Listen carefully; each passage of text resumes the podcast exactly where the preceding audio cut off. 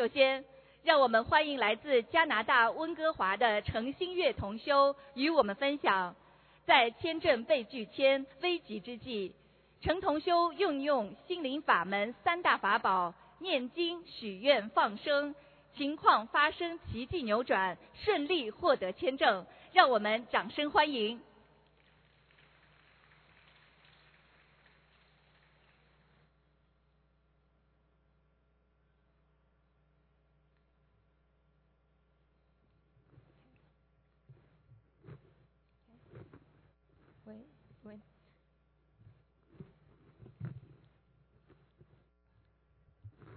感恩感恩南无大慈大悲救苦救难广大灵感观世音菩萨摩诃萨，感恩南无十方三世诸佛菩萨，感恩南无龙天护法菩萨，感恩伟大恩师卢军宏台长。师父常说，人生活在烦恼道，生老病死，烦恼不堪。在学习心灵法门的四年中，有数不清的大大小小的奇字奇迹在我身边发生。而我今天要分享的是，最近在我身上发生的一个让我学习签证失而复得的故事。啊，我是一名国际留学生，我的学习签证本是在二零一五年的十一月份过期。我依据法律的规定，在过期之前将我的申请签证延期的材料递交上去。在二零一六年的二月末，移民局把我的所有的材料退了回来，并指明我缺一份有关监护人声明的材料。当时没有法律意识的我，把退回来的材料放到了一边，想等着，嗯，想等着放春假的时候补齐材料再重新递交一遍就好了。那时那那段时间正是我学佛的懈怠期。我以为这是一件很小的事情，我并没有求菩萨，也没有好好的念经念小房子。二零一六年三月，当我意识到我应该尽早递交材料的时候，才发现这时已经为时过晚。我把移民局退回来的材料给了一个留学签证的中介看，他说移民局的这封信很清楚的说明我已经被拒签了。我现在上学已经属于违法读书了，必须马上停课。当时我听到这个消息的时候，真的是吓到了，没想到事情会闹到这个地步。我又赶紧咨询其他的几个中介，他们说法不一，但很肯定的是，我已经不可以再读书了。有的中介甚至告诉我要马上回国，重新申请学习签证。可是回国重新申请学签和入境签至少要两个月的时间。我今我当时十二年级，大学马上就要审核我的成绩了。如果这个时候回家停课回家，那我今年就没有办法上大学了。情急之下，我马上求了观世音菩萨，我向菩萨承认了自己的错误。家里有佛台，却一直没有好好的供养菩萨。没有好好的念经和小房子，我还向观世音菩萨保证，今后我一定会每天早上上学前给菩萨上香，做做功课，求菩萨的同时，我又联系了给我们家办移民的中介，他看了我被拒的材料，说他有办法让我继续上学，并收取高价中介费，帮我在加拿大境内重新申请了学习签证。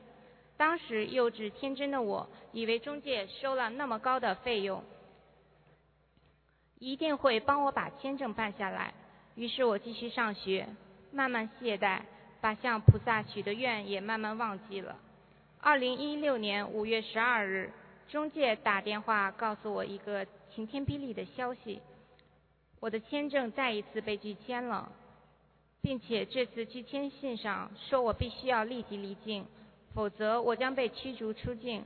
这次我真的慌了。我还有一个月的课程，高中学业就要结束了。此时的我已经被多伦多、麦吉尔、UBC 和 SFU 录取。如果我现在离境，那么我所申请的所有的学校都白申请了，并且还要在高中再读一年。得到这个消息以后，我马上联系各种中介。同时也联系我们温哥华心灵法门的负责人孙老师，请求他的意见。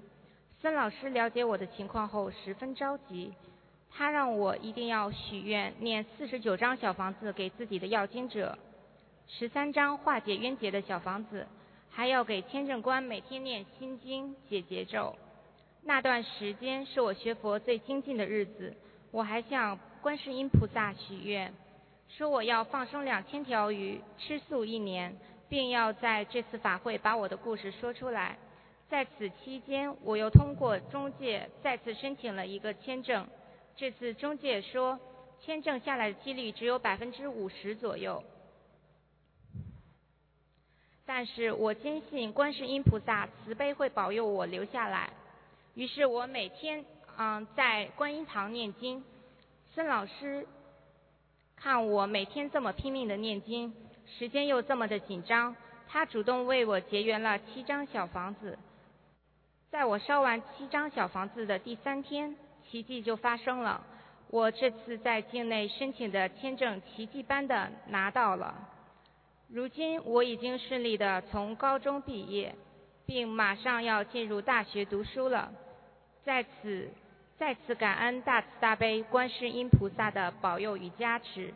人生苦短，在人间，金钱可以解决很多事情。但是观世音菩萨会帮我们解决金钱解决不了的事情。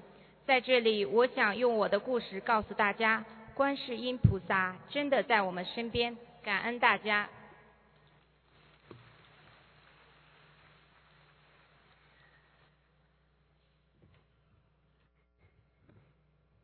下面，让我们欢迎来自上海的詹沈静同修与我们分享修习心灵法门之后。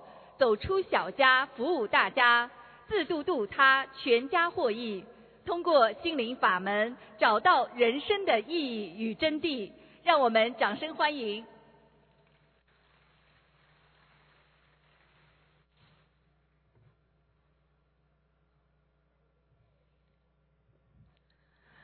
感恩南无大慈大悲救苦救难广大灵感观世音菩萨摩诃萨。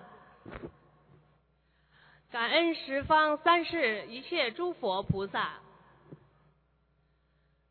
感恩我们伟大慈悲的恩师卢军宏台长。我们全家学佛四年，感恩之心溢于言表。先将学佛体验与大家分享。二零一二年三月，我九岁的女儿哮喘住院。回顾她已患五年的哮喘，曾屡次梦见狮子、老虎等猛兽追赶他。我为他跑遍上海所有的儿童医院，试过各种中西药偏方，还到乡下去寻觅狗肉。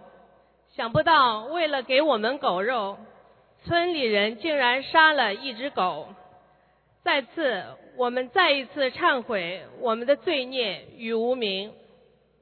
孩子的病当然越发越重，几乎每两三个月发一次，每次发病住院都要用大量的激素，反复使用后效果甚微，整夜咳喘，无法平躺，彻夜无眠，医生也无能为力。当月三十日，有一位修习净土宗的佛友向我们介绍了心灵法门，并告诉了我们东方台卢台长的图腾电话。次日，我竟然幸运地打通了恩师卢台长的电话。万里之遥，卢台长显示了观世音菩萨的大神通。他说，孩子的祖辈有杀业，有一个大灵性。捏紧他的脖子，他就喘；放松一点，他就咳。急需四十九张小房子。我们听了非常震惊，马上停用一切药物，立刻组织全家人学念经文。适逢清明，便开始为孩子念小房子。虽然当时我们小房子念得非常慢，两三个小时念一张。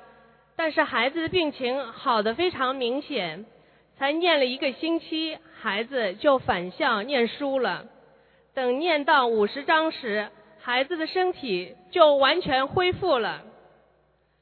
从此，我们全家踏上了学佛的路。我和我的母亲天天做功课，念小房子，为孩子做功课，给孩子念小房子。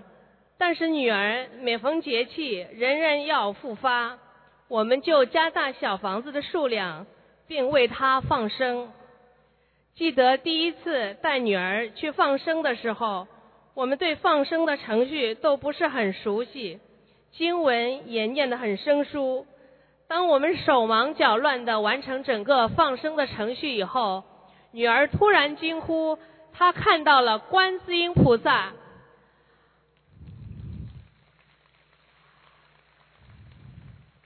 光芒万丈。”我们既意外又惊喜。到二零一二年年底，我们一共为女儿的要经者烧送了五百四十张小房子。二零一三年除夕，孩子自己拨通了恩师的电话，交谈时，女儿感到浑身发热，这是菩萨直接在加持我的女儿。师傅看出孩子的病已经好了百分之三十，如果要完全好，还需要六百三十张小房子。直至二零一三年年底。我们一共为女儿的要经者烧送了一千张小房子，也就是从那时开始，孩子天天自己做功课。二零一五年，女儿开始自己念小房子。自从她本人开始念诵小房子之后，她就再也没有发过病。我们全家从此走出阴霾，心里由衷感恩恩师的关怀。和菩萨的慈悲。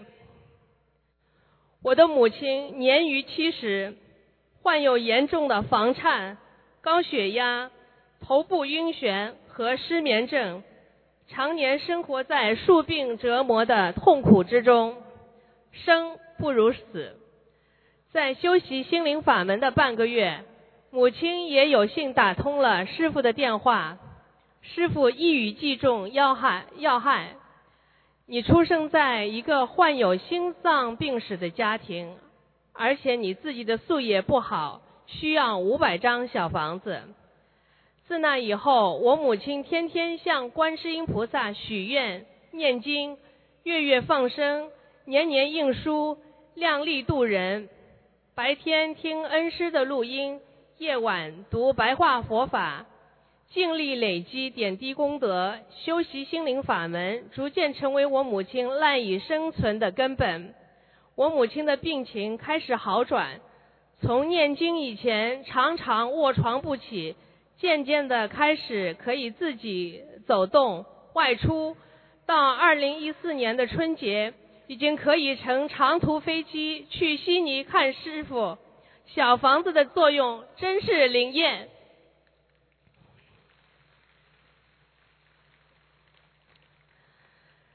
自从修习心灵法门以后，我的生活也发生了很大的变化。作为家中的独生女，由小到大一直过着衣来伸手、饭来张口的优越生活。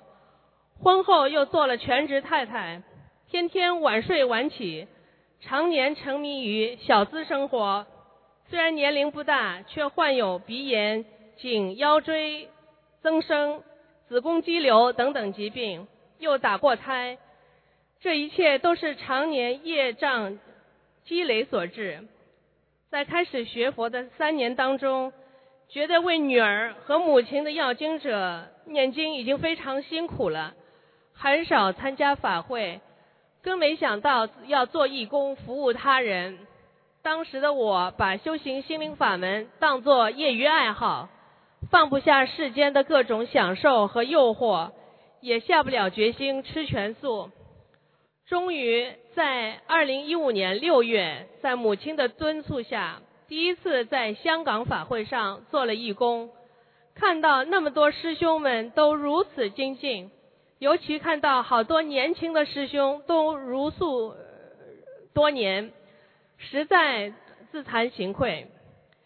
在菩萨的加持和佛友的带动下，我在法会最后一天许愿，终生如素，并暗暗下决心，要彻底改变以前懒散学佛的状态，要紧跟师父的弘法脚步。一年以后，即今年六月底，我又来到了香港参加法会，同样的场馆，不同的心情。记得第一次带着女儿去香港法会的时候，不但没做义工，当时还想着上哪儿玩、购物、安排和香港的同学聚会，而这次心里只想着怎么在法会上多做功德，把义工的工作圆满完成。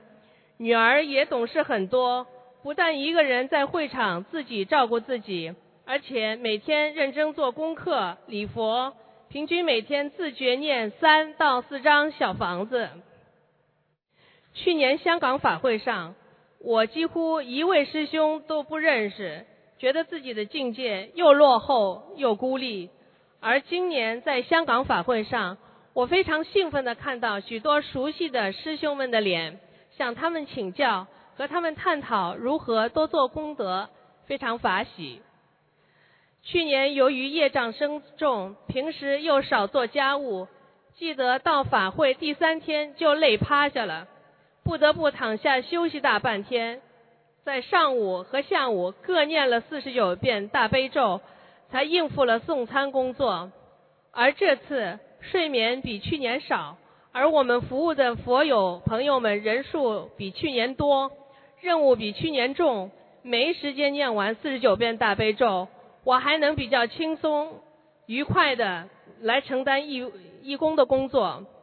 回国后又听母亲说要去马来参加法会，从头三年全家人病病歪歪躲在家里机械念经，到现在大家的身体都有了质的提升，能够有精力出来参加法会，力求提高学佛的境界。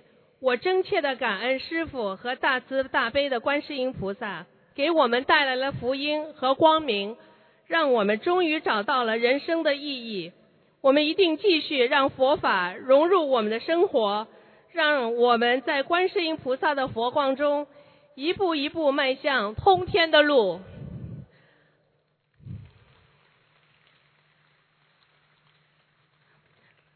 感恩南无大慈大悲救苦救难广大灵感观世音菩萨摩诃萨，感恩十方三世一切诸佛菩萨，感恩我们伟大慈悲的恩师卢军红台长，感恩所有的义工和佛友们，感恩大家的聆听。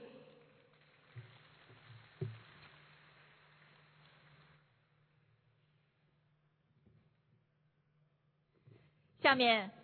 让我们欢迎来自加拿大温哥华的董恩玉同修与我们分享：绝望之际，幸遇心灵法门，使儿子原本无药可医的病症神奇痊愈，学习成绩大幅提升。让我们掌声欢迎！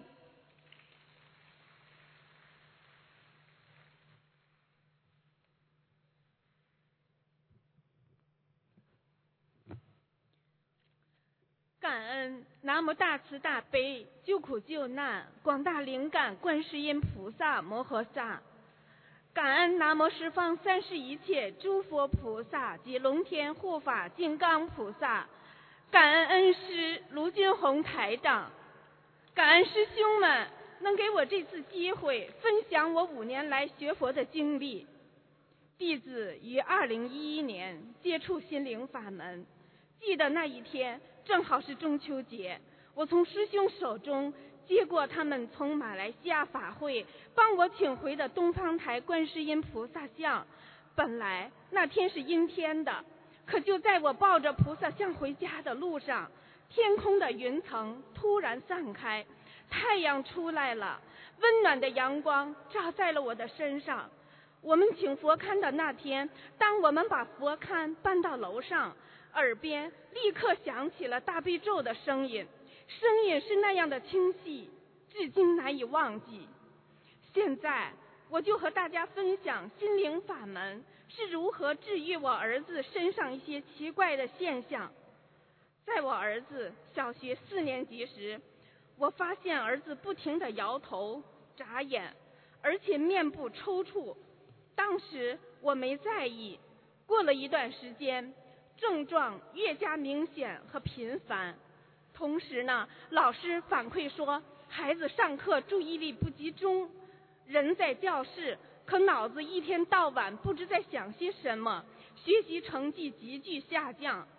我回想到以前儿子成绩一直是名列前茅，我感到非常着急，一直认为是孩子学习压力太大，于是带着孩子去医院做舒缓治疗，让他听音乐放松。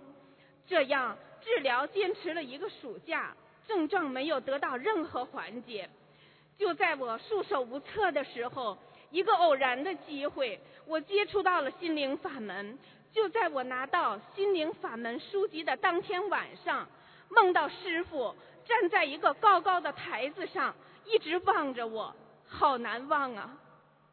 从那天以后，我就看书、听录音、看光盘，并且被师傅为众生看图腾的神奇效果所吸引，我一下子就感觉到儿子有救了。每天我都在佛台前。求观世音菩萨妈妈，我要帮儿子的要经者念小房子，请菩萨妈妈给我提示。奇迹终于出现了。有天晚上在梦里出现了一个二百二十二的数字，同时有一个声音告诉我，你这项任务一定要在两个月零五十七天完成。醒了以后，我不敢确定这些是否是菩萨妈妈给我的信息。于是早上八点上香做功课，我又求观世音菩萨再次帮我确认，奇迹又出现了。当天晚上的梦境至今难以忘记，历历在目。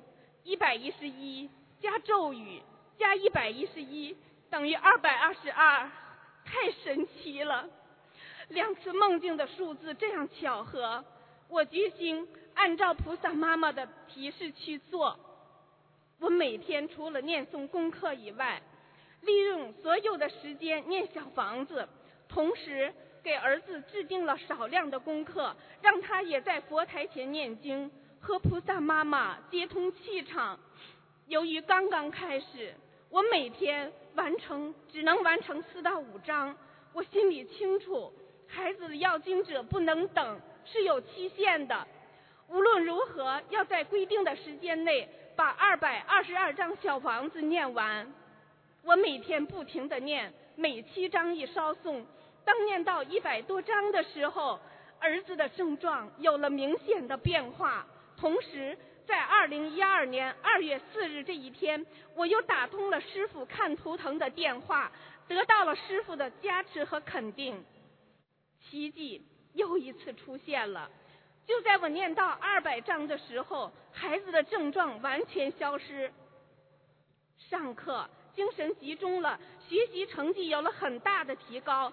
原来四五年级时在班里一直是三十多名的位置，通过我修学心灵法门、念经、许愿、放生、念小房子，孩子在班里的名次迅速提升。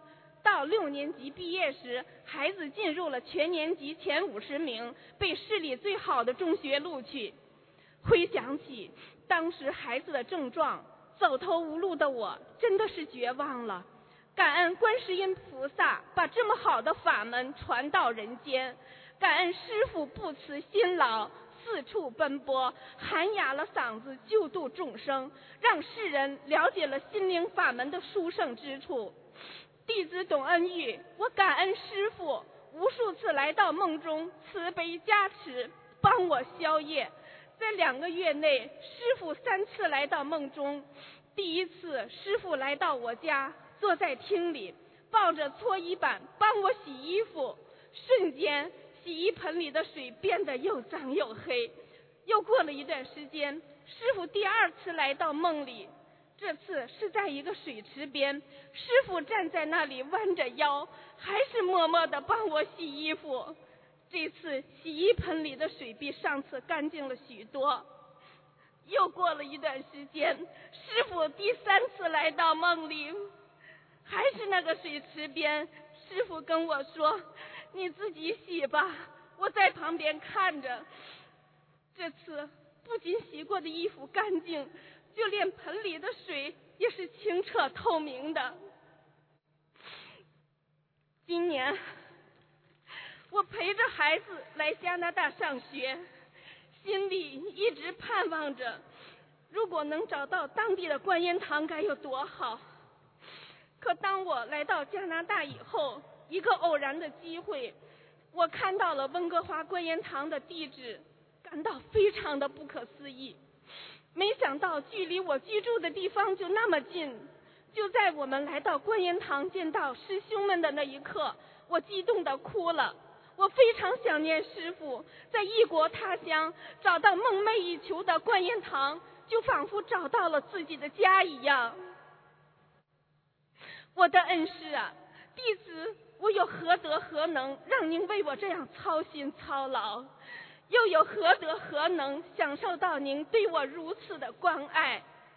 弟子总恩义，感恩大慈大悲观世音菩萨，是您一直以来在慈悲着我，护佑着我，加持着我，是您让我有缘接触到了心灵法门，有缘成为卢军宏台长的弟子。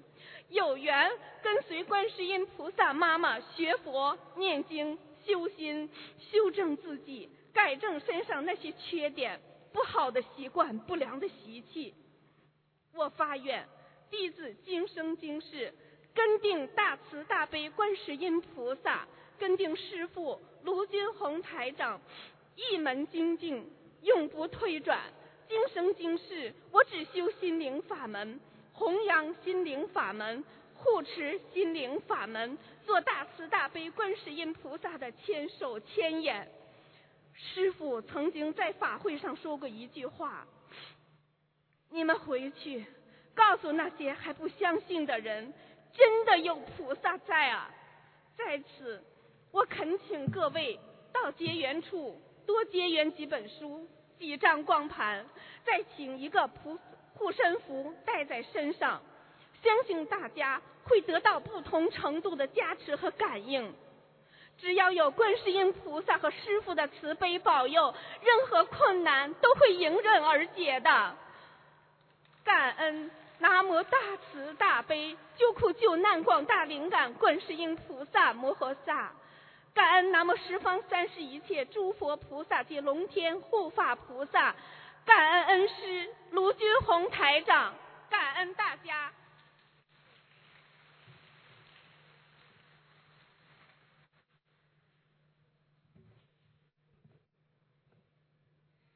下面，让我们欢迎来自北京的王丽琴同修与我们分享：心灵法门救度全家重病痊愈，转危为安，脱离病苦。观世音菩萨有求必应。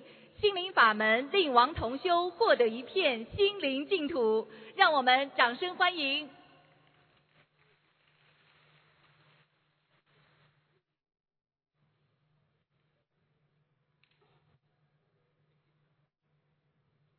感恩南无大慈大悲救苦救难广大灵感观世音菩萨摩诃萨，感恩十方三世诸佛菩萨及龙天护法。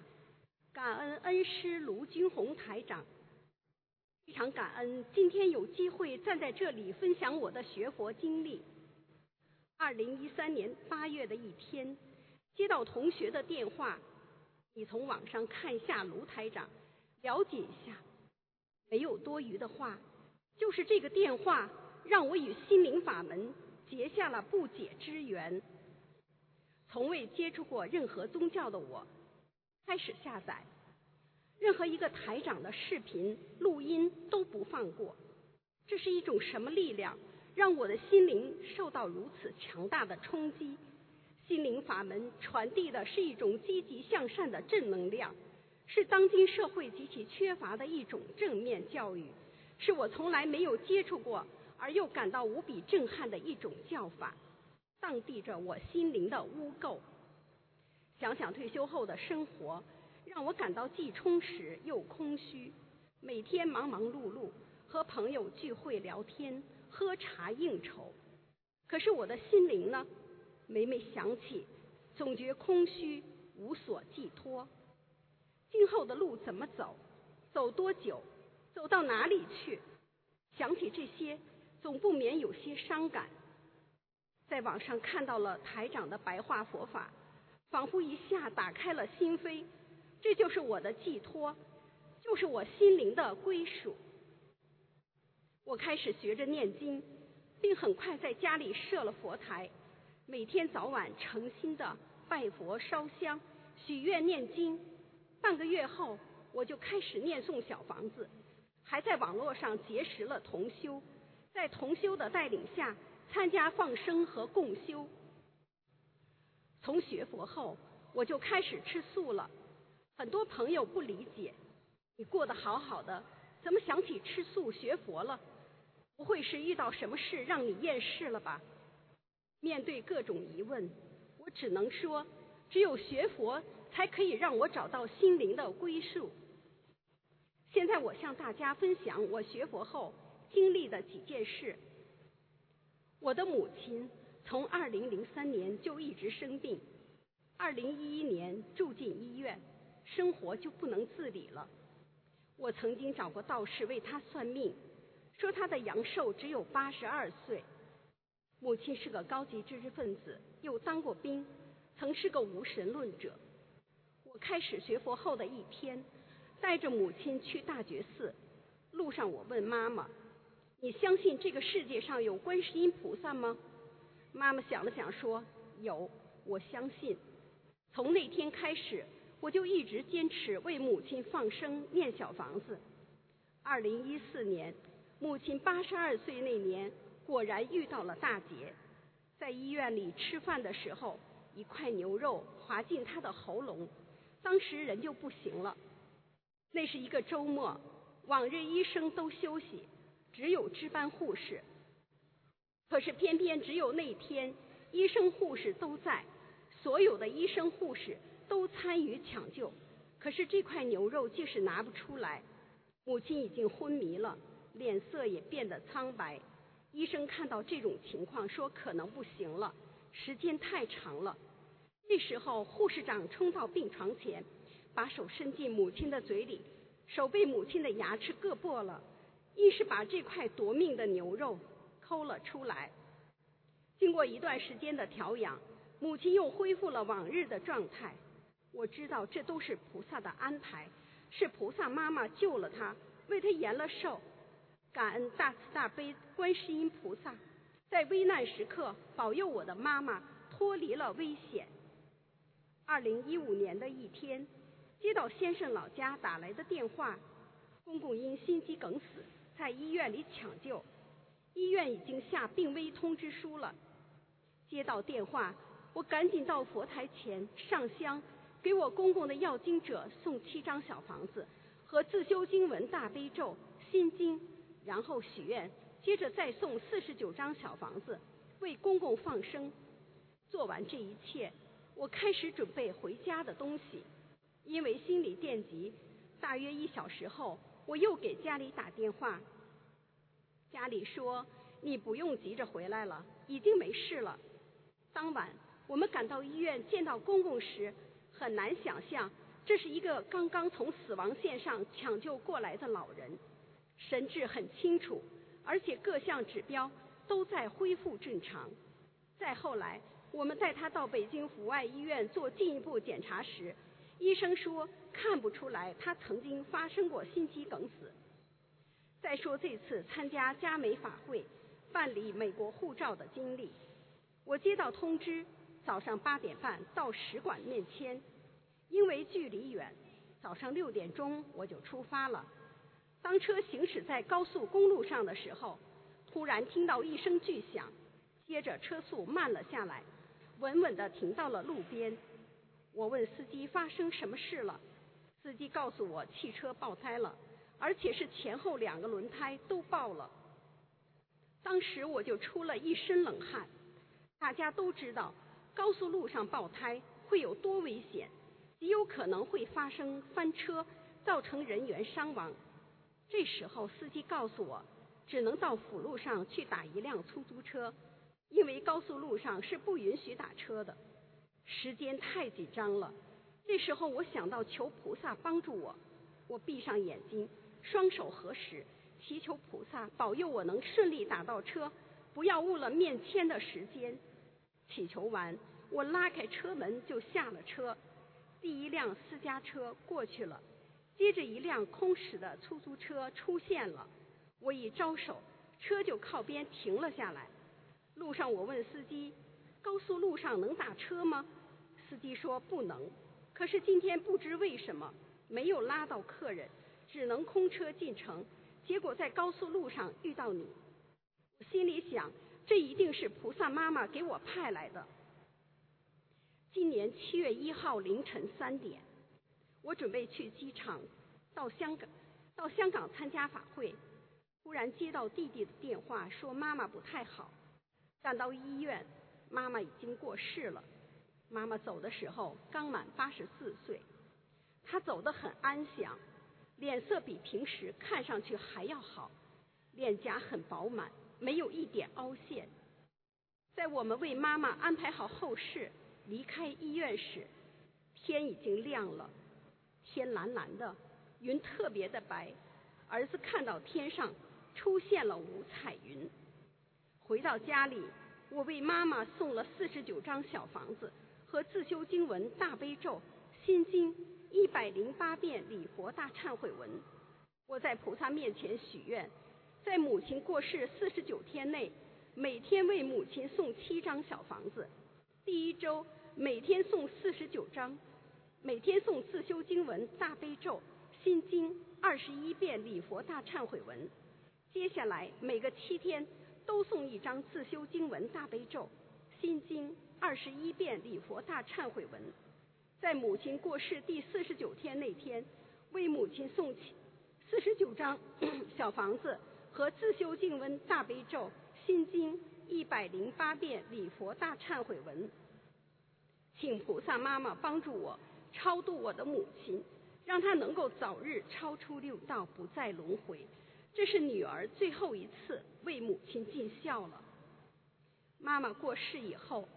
我每天四点多钟起床，晚上十一点以后才休息，抓紧一切时间为母亲念小房子。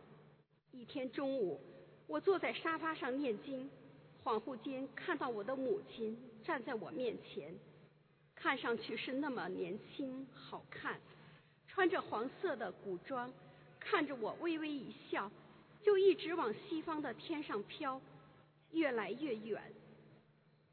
从结识心灵法门至今三年来，我个人和家人都发生了很大变化。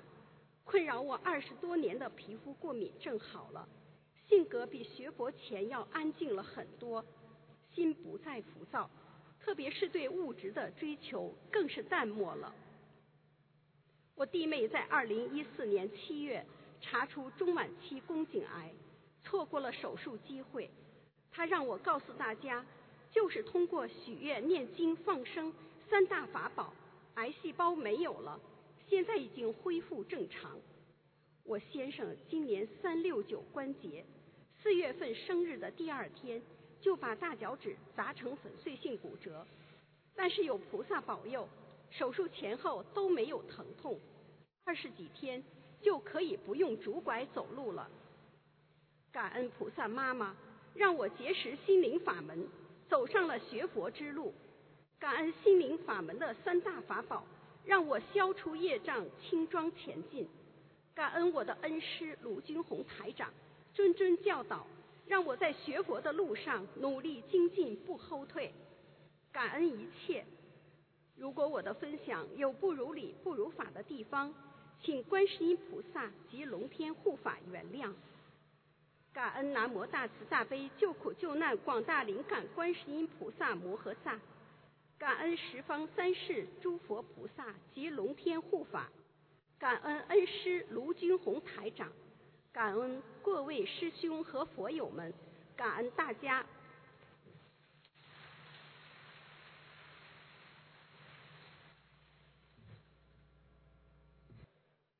下面。让我们欢迎来自加拿大红鹿市的蔡三多同修与我们分享，心灵法门令他消灾解难，心想事成。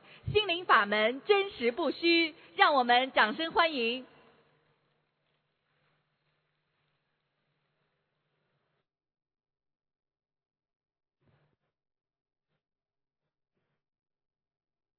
感恩大慈大悲救苦救难广大灵感观世菩萨摩诃萨，感恩诸佛菩萨龙天护法，感恩卢金红恩师菩萨。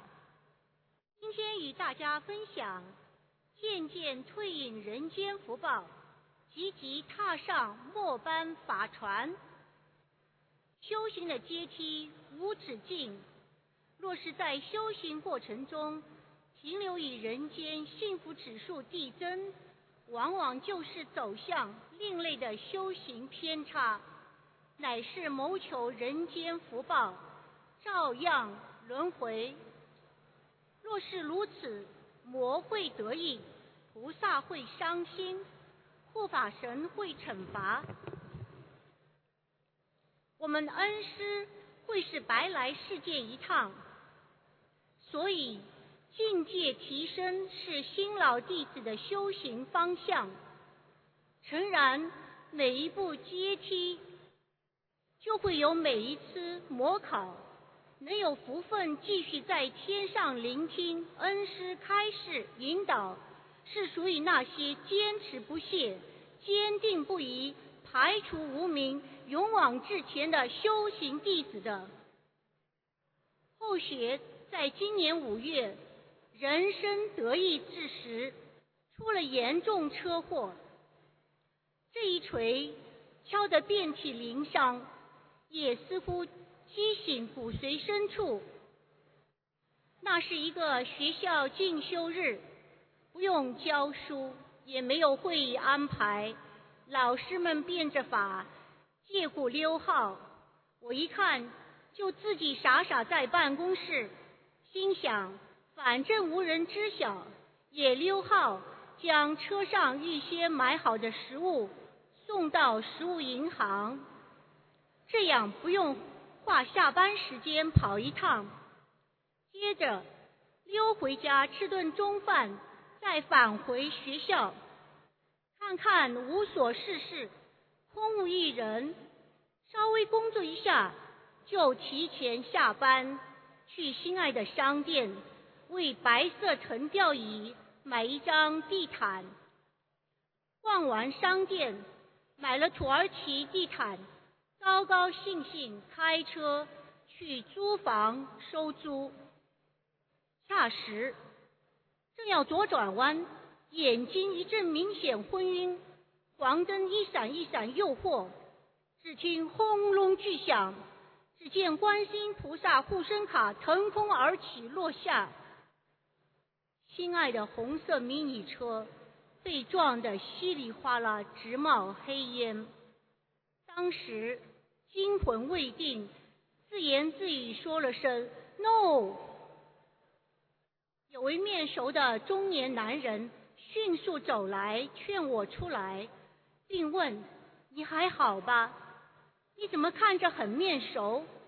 我没有回答，认出那个男人。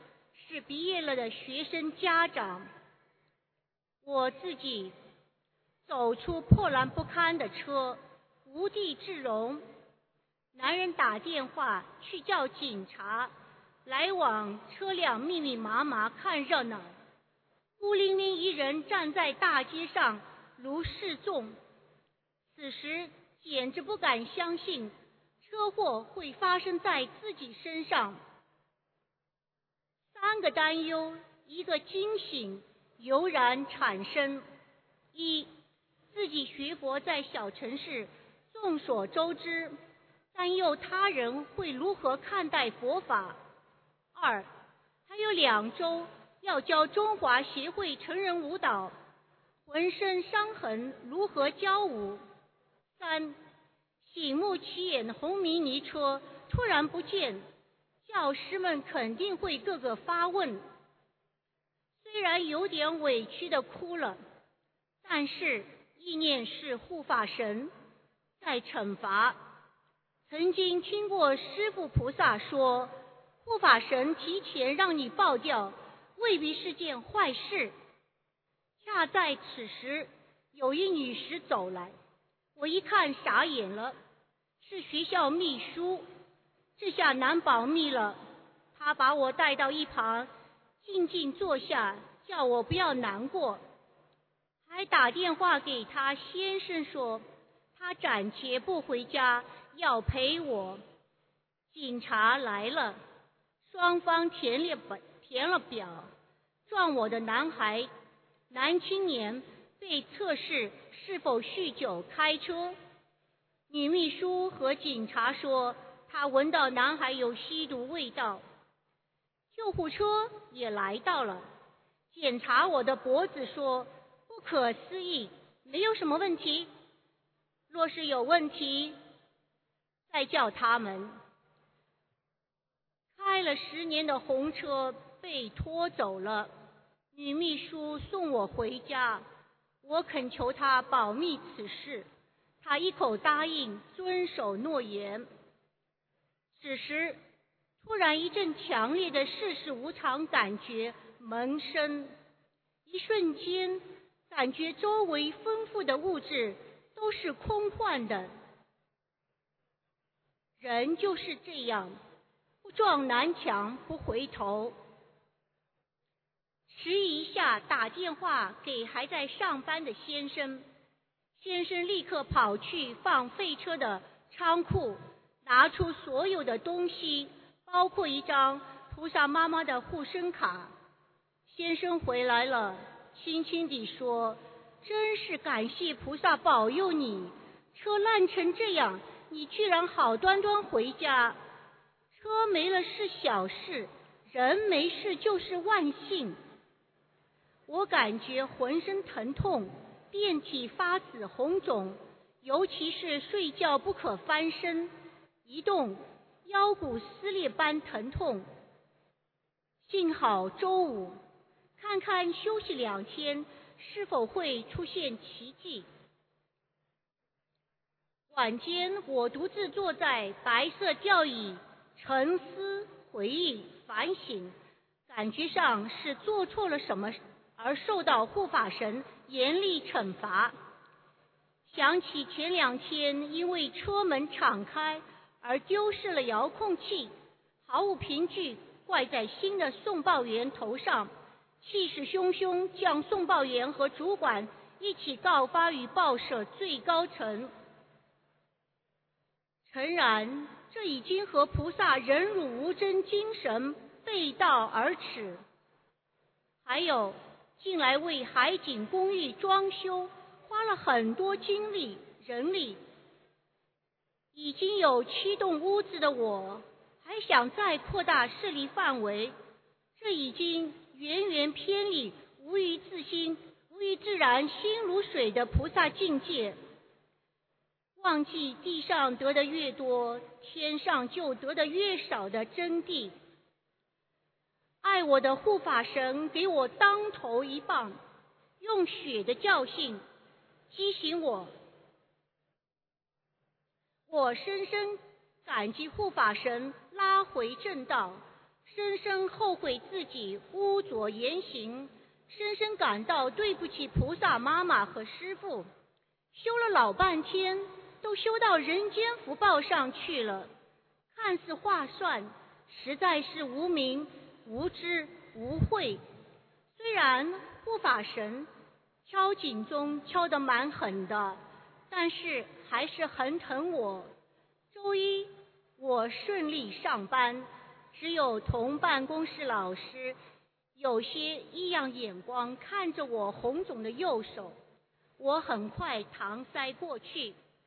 也只有两位老师问我红车怎么不见。我的回答是由于自己贪心，所以红车受伤，过几天会回来的。恰好佛菩萨知道我心疼钱财，让我很快找到一辆四年新的红迷你，保险费很快下来，自己只花了四千加币，将十年旧车换了四年新新的车，警方还判了对方错。两周后，神不知鬼不觉，开着带有天窗的红迷你到中华学会安时教成人舞蹈，谁都没察觉。教舞蹈时几乎无洒疼痛，真是对佛菩萨、对护法神感激不尽。此时的后学多么想聆听恩师的痛批，虽然我们号称。师傅弟子，可卷在红尘大浪中，一世糊涂，一世清楚。我们是多么幸运一族，有着恩师菩萨教诲，有着护法神的看管，有着慈爱菩萨妈妈的垂怜，一定得珍惜感恩，思路清楚，即便不能快速斩断红尘。达至顿悟，也要境界迅速提高，渐渐抛开人间福报，达至见悟。既然一世修成大目标竖起，就坚持不懈，大胆修，不大彼岸不罢休，紧随恩师潇洒甩两袖，菩萨妈妈接引天上继续修。感恩大慈大悲救苦救难广大灵感观世音菩萨摩诃萨，感恩诸佛菩萨龙天护法，感恩卢金红恩师菩萨，谢谢大家。